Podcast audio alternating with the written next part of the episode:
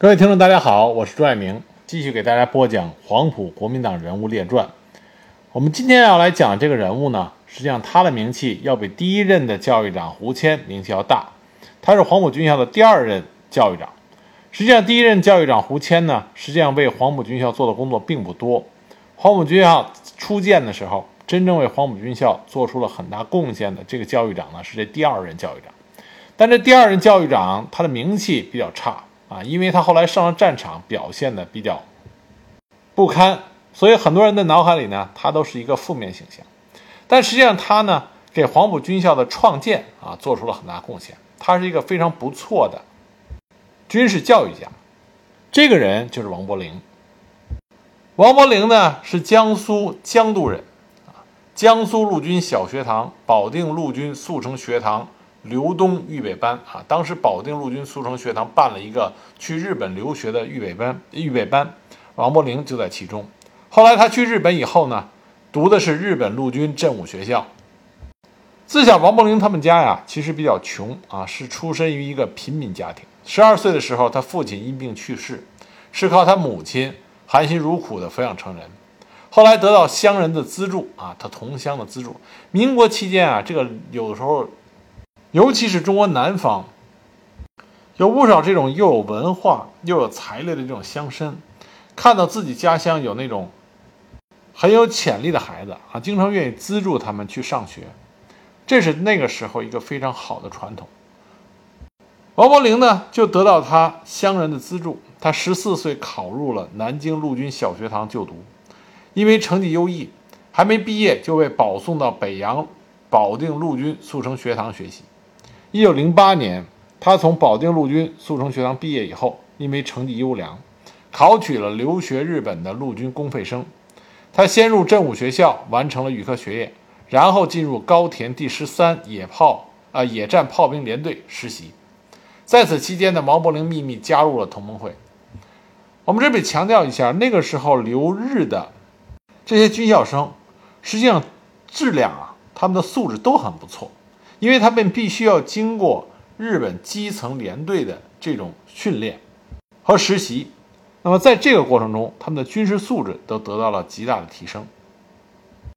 一九一一年武昌起义爆发的时候，毛伯龄与蒋介石、张群等人回国参加了光复宁沪之役，曾任民军的连长、团长、副官长等职，所以他和蒋介石的关系，私人关系非常好啊。两个人一起在日本留学，又一同回到了中国。在上海，为了辛亥革命而奋战。一九一三年二次革命失败以后，他亡命日本，继续进入日本陆军士官学校第十期学习。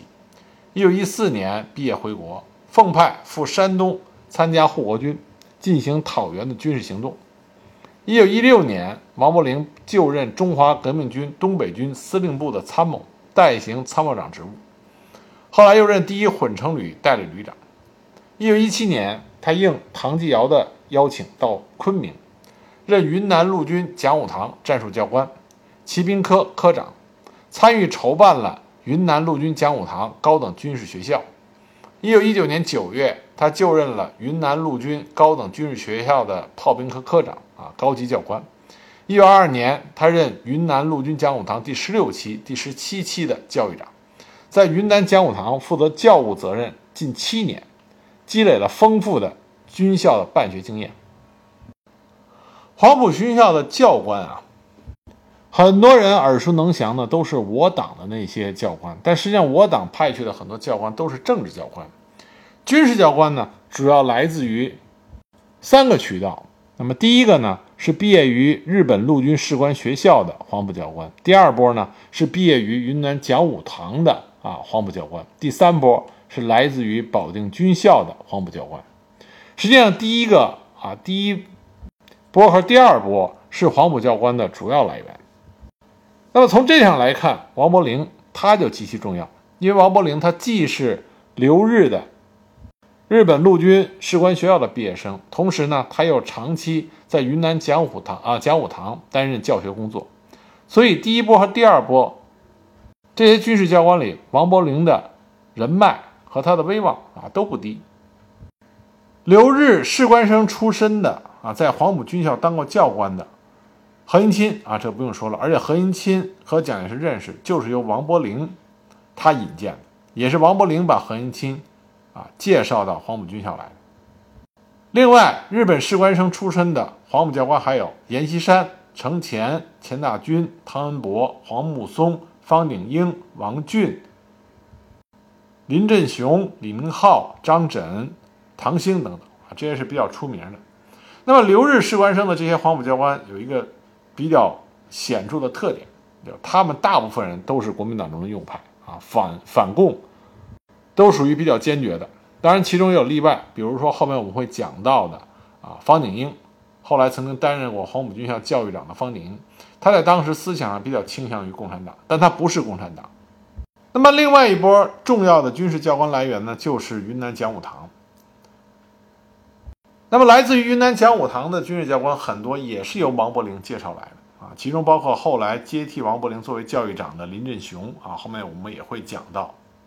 那么还有一个极其重要的人物，就是我们后来的共和国元帅叶剑英。叶剑英在云南讲武堂的时候，就受到王伯龄的赏识和重用，所以王伯龄来黄埔军校，自然而然的就把叶剑英也带了过来。他把叶剑英推荐成为黄埔军校教授部的副主任。另外，像调到黄埔军校任教官的，还有原来讲武堂工兵科的科长叫易崇兴，还有讲武堂步兵科的科长刘岳阳啊，这都调到了黄埔军校任教官。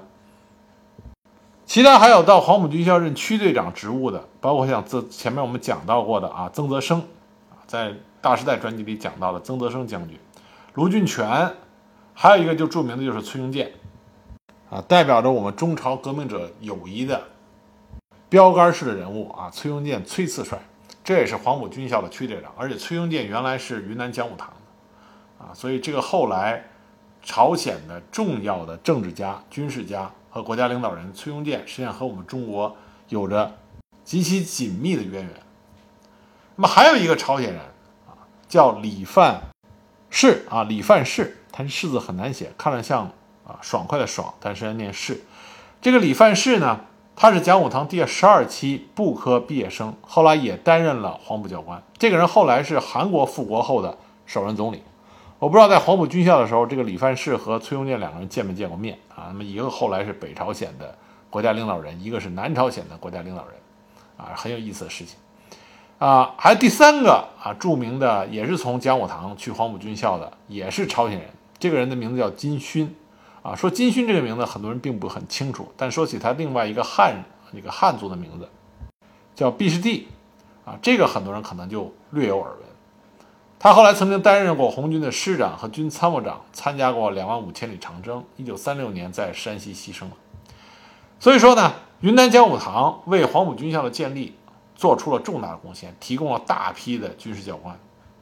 而另外一件事情呢，是云南讲武堂跟黄埔军校啊渊源颇深的一个重要的势力呢，就很多人都知道，蒋介石在黄埔军校的时候非常推崇。曾胡治兵语录啊，曾国藩的《曾胡治兵语录》，动不动在黄埔军校的时候就给自己心爱的学生啊赠送这本书。但实际上，把《曾胡治兵语录》作为军校的教材啊辅导教材，这不是蒋介石的首创，这是蔡锷在讲武堂担任教官的时候，蔡锷决定啊认为《曾胡治兵语录》是军事教育啊非常好的辅导教材，是蔡锷采纳的。那么这本书呢，随着大批讲武堂的人员就进入到黄埔军校，那么蒋介石呢，也格外的青睐这本书啊，所以呢，在黄埔军校加以推广。所以说，云南讲武堂和黄埔军校啊渊源极深。王伯龄是在1923年4月应蒋介石的电邀到了广州，刚开始他任孙中山大元帅府大本营高级参谋，粤军总司令徐崇智部参谋处的监军。那么参谋长呢？这个时候，徐崇智的参谋长是蒋介石，啊，两个好友再次在一起工作。一二四年一月二十四日，王伯龄就任广州黄埔中国国民党陆军军官学校筹备委员会委员，啊，委员长是蒋介石，辅佐蒋介石在广州长堤办事处筹备军校的办处事啊办学事宜。广州的长堤啊，这才是黄埔军校的发祥之地，因为当时的筹备处是在这里工作的。而且第一期到第五期的多数学生都是从长堤啊出发去黄埔军校所在的那个岛。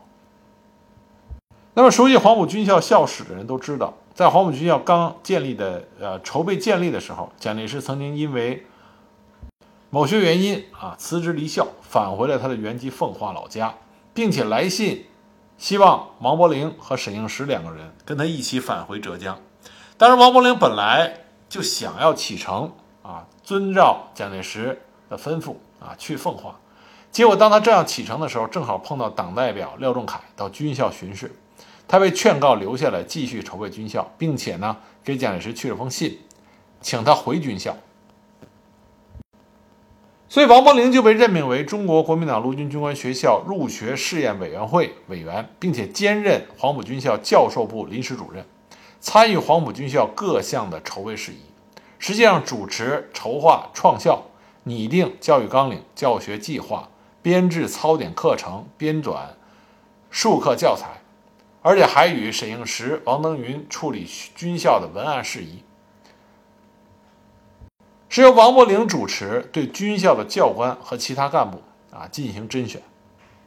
大家不要光知道黄埔军校的学生要经过面试考试才能成为黄埔军校的学生，成为黄埔军校的教官，包括那些区队长这些职务，也都进行也也都必须进行严格的考察，包括面试。当时考核的内容呢？包括有战术、应用战术、交通、兵器、筑城、国文等科的测验，最后由王伯龄和何应钦亲自面试评分。甄选出来的名单再交给校长蒋介石敲定。那么这一批选出来的军官就是黄埔军校最初的教学训练的师资骨干。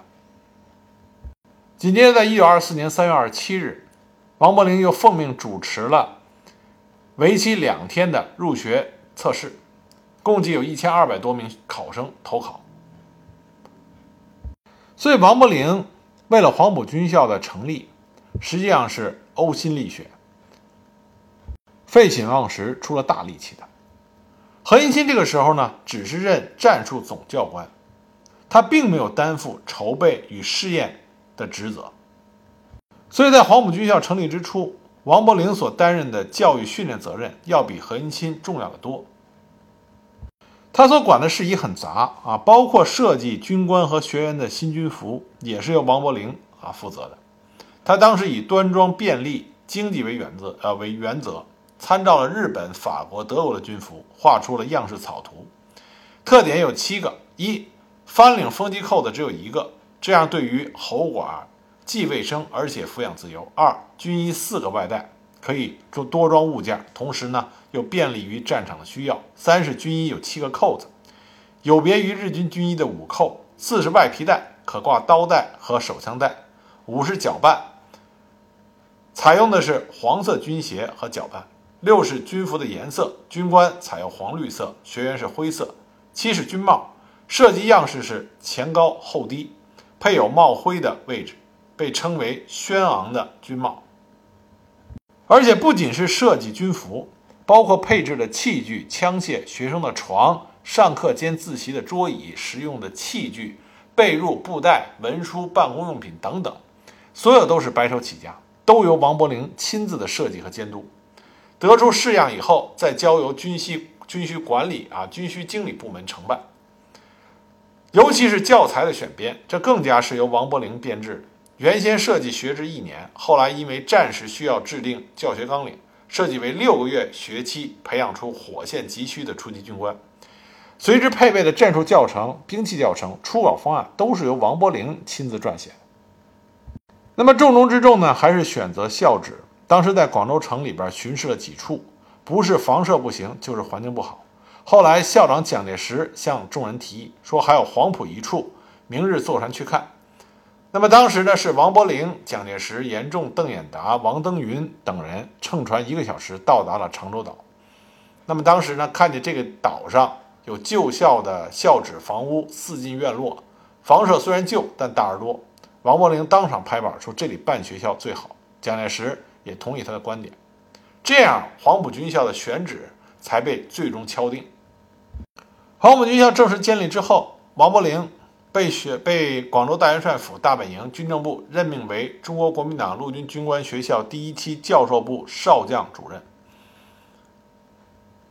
主持全校的教务工作。王伯龄在他的回忆录里是这么写的：从开学这一天就决定了三民主义的新生命。当时总理对黄埔的期望何等重大，要把革命的事业重新改造当做我们的责任。尤其我们第一期的同学及当时的官长。亲闻总理的训教，能不刻骨铭心，挑起啊挑起中国的担子，依着总理开学当日指示的方向前进。他所主持的教授部，在任务繁多的复杂情形下，不能放松的是教育。教育和教教授两个字意义不同。教授是侧重学识的教育，教育不仅是教学，更要把学生们训练成为革命的斗士。为了保证黄埔的学生能够在六个月之内就能毕业，成为优秀的基层军官，王伯龄将一般军校两年三载的教材，择其精华浓缩于六个月，集重点于战略、战术和战斗的要领上。我们常说万事开头难，黄埔军校能够迅速的建立，并且能够源源不断的为大革命贡献出杰出的基层人才。这个成功事业的开创者啊，实际上功劳王伯龄很大。另外，王伯龄还撰写了教授部承担的兵器教程、军校章程和服务细则，开创了黄埔军校最初的建章立制。从筹备到建校这半年，他每天工作十七八个小时。后来，因为胡谦因病辞去了教育长这个职务，王伯龄担任了黄埔军校第二期的教育长。因为他办学经验丰富，而且教学训练有条不紊，所以当时呢，在中国军界有一个赞誉，称为“南王北蒋”。啊，北蒋指的谁呢？指的是蒋百里。那么南王指的就是王伯龄。所以王伯龄当时在中国军界，尤其是军事教育界，那名气是很大的。那黄埔学生军建成，后来又组建教导第二团，王伯龄被任命为教导第二团的团长，啊，率部参加了第一次东征作战。后来，一九二五年呢，他就任中国国民党陆军军官学校第三期校长办公厅教育长。王伯龄是坚决的和蒋介石站在一起，并且成为蒋介石反共这一面啊，对共产党颇有戒颇有戒心这一面啊，直接冲在前台的急先锋。所以，当时黄埔军校，我们都知道，黄埔军校国共两党对立，反映就在中国共产党领导的青年军人联合会和。国民党右派领导的孙文主义学会，那么孙文主义学会背后的重磅支持者就是王伯龄。那么王伯龄在黄埔军校位高权重，为什么后来王伯龄就从中国军界啊淡出了呢？那么像我们正史里边对王伯龄呢有很多负面的评价。那么首先就说到他在黄埔军校的时候，虽然呢他被蒋介石以为头号的心腹，但是呢。说他对教学的兴趣不大，成天不务正业，去广州吃喝嫖赌抽鸦片啊，有事找不着。我觉得这个里边呢还是有一定夸大成分。王伯龄实际上他的名声开始转差，还是在他上战场之后。至于说他去广州吃喝嫖赌抽鸦片这件事情呢，应该是存在的。但是当时的中国军界啊，抽鸦片呢并不止王伯龄一个人啊，嫖妓也不止王伯龄一个人。但有些时候呢，这个事儿就怕比较。那么和王伯龄比较的那个人呢，就是他推荐的何应钦。何应钦呢，没有任何的不良嗜好，而且与军校为家，勤勤恳恳，兢兢业业。所以只要蒋介石去军校找人，一定能找到何应钦。所以蒋介石逐渐的呢，对何应钦就更加的信任。很多托付王伯龄的事呢，就交给何应钦去办。同时呢，因为何应钦一心一意把自己的全部精力都扑在军校上。所以呢，像刘志、顾祝同、钱大钧、陈继承这一批军事教官也都很听他的话。逐渐的，何应钦的威望就超过了王伯龄的威望。这也是为什么在黄埔建军的时候，那么何应钦成为第一团的团长，而王伯龄成为第二团的团长。但是，无论我们怎么负面的评价王伯龄，在这背后，请大家注意一点，就是王伯龄这个人啊，他实际上对军权并没有太大的野心啊。虽然他被任命为第二团团长，但从来没有任何的史料记载过他对何应钦被任命为第一团团长有任何的抱怨。甚至在后来王伯龄被解除军职，从军界逐渐淡出以后，他也没有对蒋介石有任何的抱怨，或者说是使用自己的一些心计啊，利用自己的人脉关系啊，在国民党的军界再图东山再起，他都没有。所以说明王伯龄这个人他的野心不大。但王伯龄的这种性格，就造成他一上战场啊，他一上战场就掉链子。首先是淡水之战，那么何应钦呢，认为这是黄埔学生军成军以来首次投入实战，所以何应钦啊非常的上心。他率领部队一面行军，一面搞野外演习，每天只走一二十里，所以他准备的很充分啊，进行大量的实战演习。所以在攻击淡水城的时候，第一团打的是。勇猛，但是很放松，很快就突入城内。那么第一团是告捷，但是第二团在王伯龄的指挥下却败北了。当时王伯龄呢与后续增援之敌遭遇，所以战斗一展开，王伯龄据说就是临阵脱逃，所以第二团部部队立即败退。后来幸亏何应钦得到二团情况危急的消息，命令一团第二营营长刘志率领全营出城反攻，这才。挽回了第二团的颓势，这就使得何应钦的名声大振，更加超越了王伯龄。那么，让何应钦的位置彻底的替代了王伯龄，而且在蒋介石的心中留下了王伯龄不能打仗这件事情呢，就是棉湖之役。在棉湖之役打响的时候，这个时候呢，教导二团的团长已经不是王伯龄了，因为淡水一仗，蒋介石对王伯龄挺失望。所以当时呢，让教导一团的一营长钱大钧接替了王伯龄，出任教导二团的团长。那么棉湖棉湖一战的时候，钱大钧率领教导二团，实际上没有及时的赶到棉湖战场。棉湖战场完全是何应钦领导着、率领着教导一团和林虎的主力进行了一场恶战。当时教导一团呢，迎击的是十倍于己的林虎的部队。棉湖这场恶仗啊！何应钦当时他的教导一团官兵伤亡是三分之一以上，但是在何应钦的指挥下，教导一团生生的啊坚持住了。后来呢，钱大钧的第二团终于绕到敌后，攻入到林虎的司令部，这样林虎的部队才不支而退。所以棉湖一役之后，何应钦就彻底取代了啊王伯龄。后来呢，在黄埔学生军中只听说过，只听到的是蒋和啊，再也不是蒋王了。后来黄埔学生军呢改为第一军军长蒋介石。后来呢，第一军又增设了啊教导师，由王伯龄任师长。之后，他与第一军第一师师长钱大钧对调职务，他成为第一军第一师师长兼第一军副军长。所以，蒋介石再一次给王伯龄带兵的机会。结果，第一师进江西作战，面对南昌城，王伯龄想立头功。啊，所以急于攻城，但这个时候呢，苏联的军事顾问加伦将军就建议说，要先看看情况再打。而且这个时候，王伯龄的爱将啊，也是我们后来的共和国元帅叶剑英，他分析了当时的敌我形势，认为孙传芳部据守的人数比中路军多啊，就比黄埔第一师的人数多，地形条件呢，也是对于黄埔第一师来说不利，所以力主不打。他当时向王伯龄建议说：“南昌三面环水，如果敌人断了我们的退路，进去了出不来。我军现在啊，城内的局势不稳，暂不进去为好。”结果王伯龄不听他的意见，孤军突进。结果呢，黄埔第一师进到南昌城里以后，孙传芳突然来了个两面包围，那么黄埔第一师当时损失惨重，仓皇撤出。王伯龄自己也是只身逃跑，差点当了俘虏。后来这件事让蒋介石知道了以后。蒋介石对王伯龄就彻底的失望啊，就不想让他再去当领兵的大将了。一九二七年以后，王伯龄任长江要塞司令。